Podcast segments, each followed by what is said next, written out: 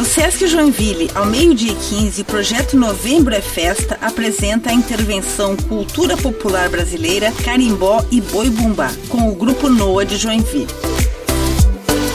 Também no Sesc, às sete e meia da noite, acontece a sexta mostra Sesc de Cinema com o filme No Reflexo do Meu Nome. O Sesc fica na rua Itaiópolis, número 470, no bairro América.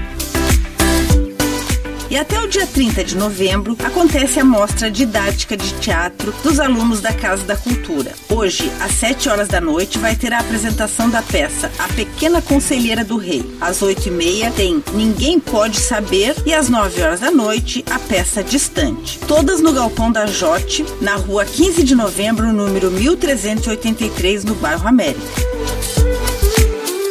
Falando em Casa da Cultura, às sete e meia da noite tem audição aberta com recital de saxofone clássico dos alunos da Escola Municipal Vila Lobos, no auditório da Casa da Cultura, que fica na rua Dona Francisca 800, no bairro Saguaçu.